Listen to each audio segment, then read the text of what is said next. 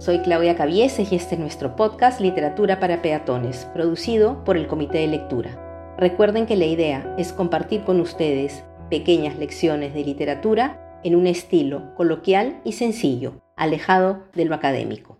Hoy hablaremos del autor con el que se cierra cronológicamente el llamado siglo de oro español, Pedro Calderón de la Barca, que nació en 1600.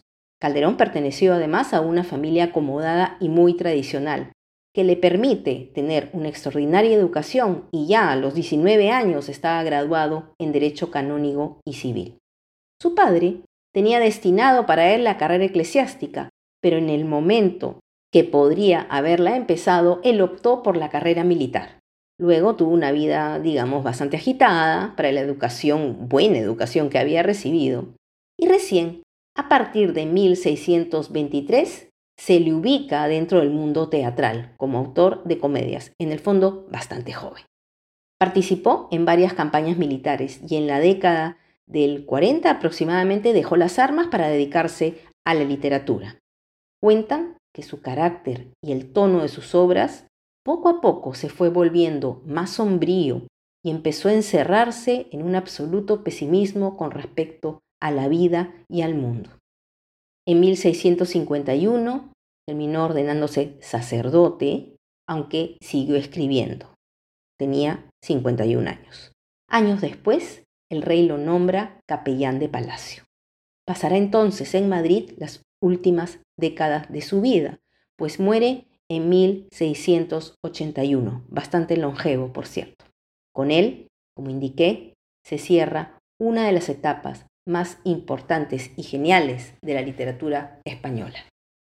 Calderón era muy conservador y tradicional.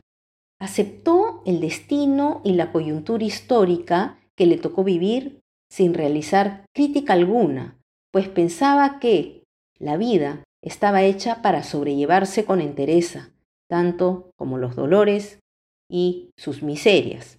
Había pues que aceptar la condición que a cada uno le había tocado vivir. Era un ser estoico, era una actitud pesimista o tal vez solo resignación. Sus obras tocaron diferentes temas, pero es cierto y claro que su estilo fue recargado en contraste con el de Lope de Vega, tanto en el uso del lenguaje como en la propia construcción interna de estas obras. Precisamente por ello, su propuesta es más reflexiva, meditada y utiliza un lenguaje cargado de símbolos y figuras literarias que obliga tal vez al espectador a plantearse preguntas más profundas. Encontramos comedias de enredos amorosos, dramas que giran alrededor de valores sociales e individuales como es el honor, por ejemplo, obras de tema religioso y filosóficos. Calderón tiene en su haber más de un centenar de obras y sin embargo tengo a la mente y de ellas hablaré tres fundamentales. El alcalde de Salamea, que podría estarse, eh, estar ubicada como eh, drama que gira alrededor de los valores establecidos como el honor. En esta obra, la hija de un campesino importante llamado Pedro Crespo, de la comunidad de Salamea, es violada por un militar. En paralelo, Crespo mismo es nombrado alcalde y se encuentra ante el dilema moral si obrará como padre u obrará como autoridad del fuero civil. La obra se desarrollará en la búsqueda de esa salida y que luego, aunque pueda parecer bastante radical, pues termine ejecutando al violador de su hija, es decir, al criminal, esta decisión que podría parecer dudosa es validada por la autoridad superior, el rey. La obra también tiene una esencia fundamental, que es la recuperación del honor como bien individual y universal. Y a la vez, cómo aplicar la justicia respetando las reglas. En esta obra me gustaría destacar un par de consejos que le da el alcalde a su hijo cuando éste se marcha para unirse al ejército. Dos cosas no has de hacer nunca. No ofrecer lo que no sabes, ni jugar más de lo que está delante. Y luego le aconseja esto. No hables mal de las mujeres, la más humilde te digo que es digna de estimación, porque al fin de ellas nacimos. Otra obra que tal vez reconozcan es el Gran Teatro del Mundo, uno de los autos sacramentales más famosos. Un auto sacramental es una obra de un solo acto de tema religioso que busca explicar a través de la puesta en escena lo que puede considerarse abstracto dentro de la religión, en este caso católica. En esta obra el creador, vamos a reconocerlo como autor, entregará a los actores los papeles que ha de cumplir. Los actores en realidad van a representar, eh, ¿cómo llamarlo?, conceptos. Mm, quizás no sea la palabra adecuada, pero me van a entender. Tenemos un autor que hace de rey, otro que hace de rico, un pobre, un niño, un campesino y luego tenemos representada la hermosura y la humildad. Cada uno tiene que desempeñar lo mejor que pueda su rol y se espera que lo haga con valores cristianos y altruistas. Sobre esta base, el creador emitirá un juicio en el desenlace de la obra, es decir, un juicio final. Es bien interesante cómo el argumento recoge e invita a reflexionar sobre preguntas que nos seguimos haciendo y que por siglos han asaltado a la humanidad. ¿Nacemos con un papel para cumplir? ¿Tenemos un real manejo de nuestras decisiones? ¿Estamos predestinados al tipo de vida que llevamos? ¿Sobre qué bases entonces seremos juzgados? ¿De cuánta libertad contamos para darle un giro al rol asignado por el creador y cumplir con lo exigido? Les dejo estas preguntas y dudas existenciales. Yo, por lo pronto, me las sigo haciendo. En 1635 tenemos La vida es sueño. Seguramente les puede ser bastante conocida. Pero repasemos un par de ideas. La obra descansa sobre todo en dos temas. De un lado, la historia de Segismundo, que es la más conocida, cuyo padre Basilio, rey de Polonia, lo ha encerrado en una torre creyendo el mensaje del horóscopo en el que se anunciaba que su hijo acabaría rebelándose contra él y destronándolo, es decir, una predestinación. Sin embargo, pasado un tiempo, el rey, quien quería dejarle el trono a sus sobrinos Astolfo y Estrella, decide demostrarle al pueblo que había tomado una buena decisión y libera provisionalmente del cautiverio a Segismundo para mostrar su, abro comillas, bárbara personalidad, cierro comillas. Lo bajan narcotizado y su mal comportamiento, es decir, casi bestial en cuanto bestia, al creer que es un sueño, solo sirven para confirmar las sospechas. No es digno para gobernar. Su padre y su cuidador, que además es el secretario del rey, deciden dar fin a este experimento encerrándolo de nuevo bajo los efectos de un narcótico y haciéndole creer que todo ha sido un sueño. Es decir, para que se ubiquen, lo bajan dormido, lo suben dormido. Justamente en su despertar es que pronuncia las palabras que se han vuelto tan famosas. Yo sueño que estoy aquí, de estas prisiones cargado, y soñé que en otro estado más lisonjero me vi. ¿Qué es la vida? Un frenesí. ¿Qué es la vida? Una ilusión, una sombra, una ficción y el mayor bien es pequeño, que toda la vida es sueño. Y los sueños, sueños son.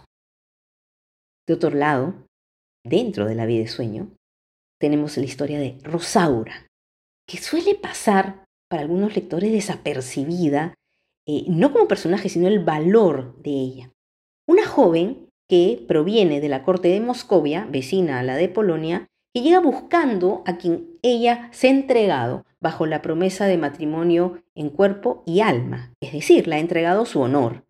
Ignora además que su padre es precisamente la mano derecha del rey y el cuidador de Segismundo, Clotaldo.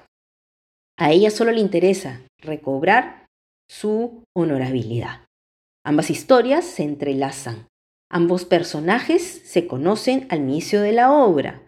Rosaura, disfrazada de varón para poder viajar con mayor comodidad, descubre a Segismundo encadenado. Y luego la obra se va desarrollando sobre la reflexión del uso de la libertad, del derecho natural y a esta se agrega la autonomía de los seres humanos para tomar decisiones, lo que conocemos como el libre albedrío. Más adelante veremos que el ejército, al enterarse de todo esto, en nombre del pueblo, se niega a aceptar la decisión de Basilio de que les coloquen a otros dos herederos y deciden liberar a Segismundo, pues lo consideran el heredero legítimo. Bajo la premisa que tanto en la vida como en el sueño siempre debe escogerse el bien, Segismundo opta por comportarse a la altura de las circunstancias. Que estoy soñando y quiero obrar bien, pues no se pierde obrar bien aún entre sueños. Segismundo entonces se enfrenta a su padre y lo hace con prudencia, demostrando que no todo está escrito en el horóscopo y lo perdona. Luego cumple con un acto de justicia, digamos. Casa a Rosaura con Astolfo, quien la había deshonrado, y al mismo tiempo, para cerrar el orden de este cosmos dentro de Polonia, él se casa con Estrella. No podría resumir en los minutos que restan cuál es el sentido de la obra. Cada vez que llego a ella, salgo con otras reflexiones. El título, el parlamento del protagonista, la jugada de narcotizarlo, haciéndole creer que todo ha sido un sueño, ¿qué sentido tiene?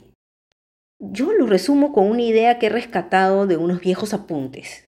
A ver, si asumimos que la vida que esta realidad tangible que vivimos en el día a día, en la pandemia, es un sueño, pues resulta casi imperativo ordenar y llevar los actos hacia un despertar adecuado, a la otra vida que nos espera. Es decir, obrar bien en el sueño es un tema de decisión, de voluntad. Claro, Muchos dirán, en realidad no es más que un sueño, es una pesadilla, pero ahí les dejo a ustedes para que vayan pensando. Quizás una pregunta que alguna vez hicieron, ¿qué pasaría si todo es un, sueño y despertaré luego? O ya quisiera yo que esto fuera una pesadilla y me quiero despertar en el 2026, no lo sé. La presencia de Rosaura, ¿cuál es la importancia? Eh, Rosaura aparece en tres momentos, en varios momentos, pero en tres momentos básicos en escena y lo importante aquí, aunque no lo crean, es cómo está vestida. Cuando conoce a Segismundo, ella está en traje de varón para eh, viajar, como indiqué, a Polonia sin problema, así decir, para no ser asaltada en el camino. Luego en la corte ella va a pasar como una dama de este, estrella y va a estar vestida de mujer, comportándose como tal, y casi al final, cuando viene la rebelión del ejército, Rosaura va a ofrecerle a Segismundo su apoyo y está con una suerte de falda pantalón, pero sobre todo elementos femeninos y una espada, claro, que representa el mundo masculino.